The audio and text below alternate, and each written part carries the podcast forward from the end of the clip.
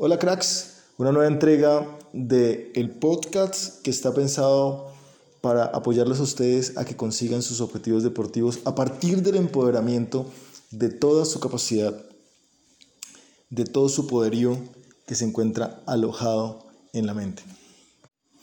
Hoy les quiero hablar acerca del el top que yo he considerado los cinco errores más frecuentes de un jugador de fútbol a la hora de conseguir objetivos deportivos. Y es que hay una gran cantidad de errores que cometen los jugadores en proceso formativo para llegar a su sueño de ser profesional y que usualmente se les dice, pero que la mayoría desconocen y que en este podcast quiero que quede rotundamente claro que ojalá lo escuche muchos jugadores para que salgan inmediatamente del error, para que salgan de la ignorancia de no conocerlo, para que salgan del error y para que puedan tomar acción de una manera correcta y no hagan autosabotaje sobre sus objetivos deportivos. Aquí, aquí, aquí les va el top 5. Espero que ninguno de ustedes se identifique con lo que yo voy a decir a continuación, pero por si las moscas, espero que corrijan después de escuchar estos cinco errores. Error número uno, relajarse. Ustedes conocen el caso de ese compañero de fútbol que llega a la práctica y desde que llega es teniendo un estiramiento inadecuado, hablando demasiado, llega un poco distraído, mete zancadillas al otro mientras trotan. Bueno, eso lo hacen más los niños, ¿no? Pero estaba más pendiente como, como de otras cosas distintas a sacarle fruto al entrenamiento. Ese jugador que tiene el partido del fin de semana y todos están como concentrados, pero que él está tranquilo, él está relajado, se trasnocha en el celular, eh, come a deshoras, ese jugador que llega un poco tarde, que coge la vida como con una frescura, ¿cierto? Ese error, ese, esa persona, ese jugador personifica el error número uno, y el error número uno es relajarse, relajarse. Es imposible relajarnos en el mundo del fútbol hoy, y mucho menos como estamos hoy, donde se ha masificado, donde se ha generalizado, democratizado tanto entrenamiento, tanto jugador, tantas capacidades, tantas posibilidades de surgir y es imposible que tú estés asistiendo a una práctica, estés dentro de un club, que te hayan dado una oportunidad y que estés relajado. Es prácticamente imposible que en ese nivel de actitud y en ese estado mental puedas alcanzar propósitos. Tienes que salir de ahí. Si por algún momento en tu equipo de fútbol tú sientes que te han hecho comentarios que te hacen pensar que eres una persona relajada y no te has dado cuenta, te lo pido por favor, sal huyendo de ahí. Hay que cambiar esa actitud porque estás cometiendo uno de los errores más frecuentes que van a tenerte atado al fútbol aficionado por siempre. O sea, no vas a ser capaz de poder profesionalizarte nunca si eres un jugador relajado. Así que escúchame, por favor. Error número dos. Pensar que con entrenar basta.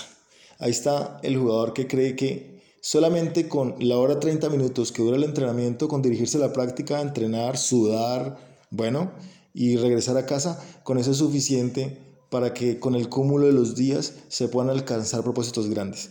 Bueno, te quiero sacar de ese nivel de ignorancia y quiero decirte que no, no rotundo, no es suficiente. Hay que ir más allá de eso, hay que entregar la milla extra, hay que conseguir otras conquistas fuera de esa franja de entrenamiento. Por ejemplo, hay que descansar mejor. Hace parte del entrenamiento descansar. Tienes que alimentarte mejor. Es parte del entrenamiento. Es parte de la asimilación de lo que conseguiste dentro del entrenamiento, que tengas una muy buena alimentación y muy, muy buen descanso. Estudiar lo que entrenaste, así como todas las carreras desde carreras académicas, formales, universitarias, tienen unas horas a las que les tienes que dedicar a los libros y a los videos. Fútbol no es la excepción. También deberías dedicar un tiempo al estudio de tu posición de juego, de los movimientos, de los jugadores referentes, de qué dicen los entrenadores más, más prestigiosos del mundo alrededor de lo que tú deberías estar haciendo y aprender a hacer. Entonces, nota que hay muchas otras cosas fuera del entrenamiento a las que les deberías dedicar tiempo si tienes propósitos grandes dentro del fútbol. Mejorar tus habilidades eh, a partir de entrenamientos personalizados, visualizar tus partidos, entrenar tu mente, leer. O sea, no es suficiente con el entrenamiento. Ese es el error más frecuente número dos. La gran mayoría de los jugadores aficionados y que se quedan para siempre en el fútbol aficionado piensan o pensaron en su momento, mientras eran adolescentes, que es el momento cumbre, que con entrenarse era suficiente. Salían del entrenamiento y como que se les olvidaba que eran futbolistas. Se dedicaban a otra cosa, a llenar su cuerpo de basura, a consumir sustancias inadecuadas, a dedicar sus pensamientos a otro tipo de acciones diferentes al fútbol y realmente no contribuye en nada el resto del tiempo para que alcancen sus objetivos deportivos. Lo más chistoso de todo es que la gran mayoría de ellos sueña y dice a boca abierta que van a ser jugadores profesionales. Y eso es absurdo. Y enlaza perfectamente con el error número 3. El error número 3 dice, no tener el fútbol como una prioridad es un gran error. Es un gran error. Hoy en día, como está el mundo del fútbol concebido, un deportista que quiera conseguir objetivos importantes debería asignarle la característica de carrera profesional desde que arranca. Es decir, en Colombia se juega a nivel de élite a partir de los 13 años y a nivel de federaciones se reconoce, se reconoce a un jugador de fútbol más o menos a partir de esa edad. Desde allí, un jugador que tenga respaldo familiar y que esté dentro de equipos que hagan competencias importantes, debe ya tener el fútbol como una prioridad. Y eso significa entonces que debe hacer ciertos sacrificios por conseguir resultados deportivos. Me explico. Dejar de frecuentar fiestas. A veces dejar de frecuentar ciertos amigos que están fuera del contexto deportivo. No significa que dejemos de ser amigos, simplemente ya no serán más del círculo íntimo de amistad. Cambiaremos nuestros amigos. Es probable que algunos tengan que cambiar de pareja.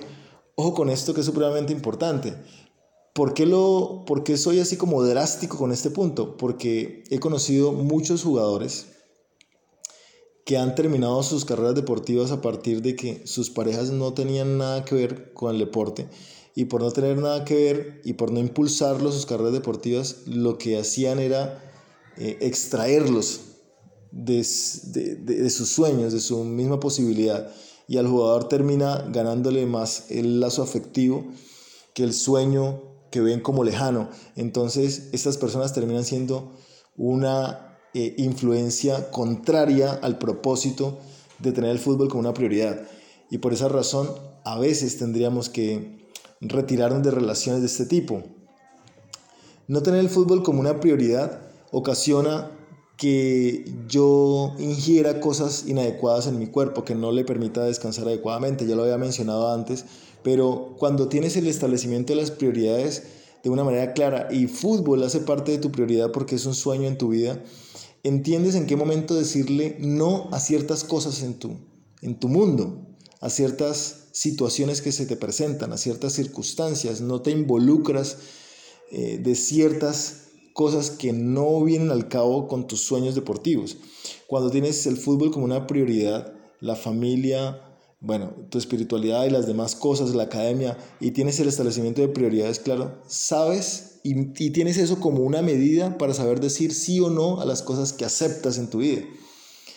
Entonces puedes tomar decisiones coherentes con tus propósitos, coherentes con lo que sueñas. Así que Fallo número 3, que no esté el fútbol como una prioridad en tu vida. Error número 4, fatal, el error número 4. El jugador que no usa el entrenamiento para hacerse mejor. Parece una obviedad, esto que estoy diciendo parece, parece absurdo que haya jugadores que no vayan al entrenamiento a hacerse mejor, pero es lo más frecuente que vemos en las canchas en cualquier club deportivo en la gran mayoría de los jugadores.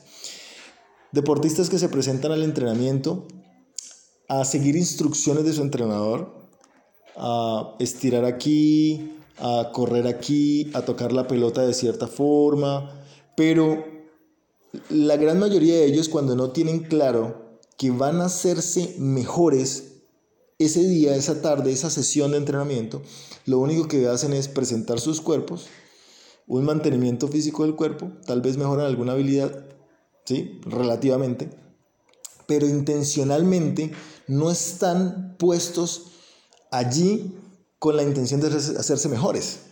Y ese es uno de los errores más graves, porque todos sabemos que fútbol tiene un periodo de tiempo crítico para ir avanzando, ir creciendo en etapas. Y todos tenemos sueños que conquistar. Entonces, cuando estás presentándote el entrenamiento y no llevas clara que la intención del entrenamiento es hacerte mejor, entonces simplemente se te va a ir la sesión y una sesión con otra sesión acumula un periodo de tiempo en el que podrías alcanzar nuevas habilidades importantes para mejorar en tu carrera deportiva y cuando no fue así, entonces el tiempo se te va. Y estoy hablando de una semana, un mes, un año, años en los que Jugadores se presentan día tras día a entrenamientos y siempre están en el mismo punto, siempre se encuentran en la misma posición, no mejoran.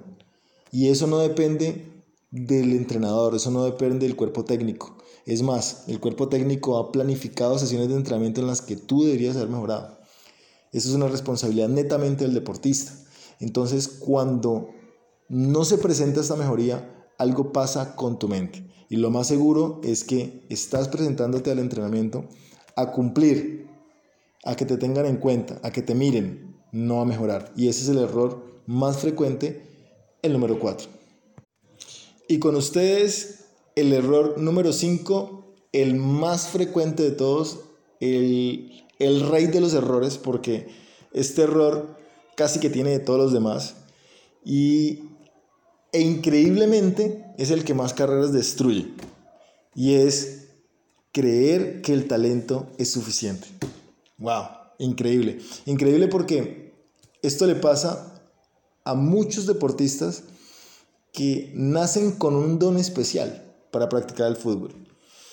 Que vienen de base con características físicas, con habilidades, con inteligencia con capacidades que los hace ya diferentes, pero caen en el error más grande de todos y es pensar que eso les va a ser suficiente para alcanzar carreras brillantes. En el momento en que un deportista cree que porque regatea muy bien, porque hace grandes asistencias, porque es un goleador, porque, porque tiene esa fineza para anotar goles o porque resulta ser un jugador destacado dentro de un grupo por ese don de base que Dios le dio, que con eso le va a ser suficiente, en ese momento se termina su carrera deportiva, en ese momento se acaba, porque es como un bello jardín que pronto se va a llenar de maleza.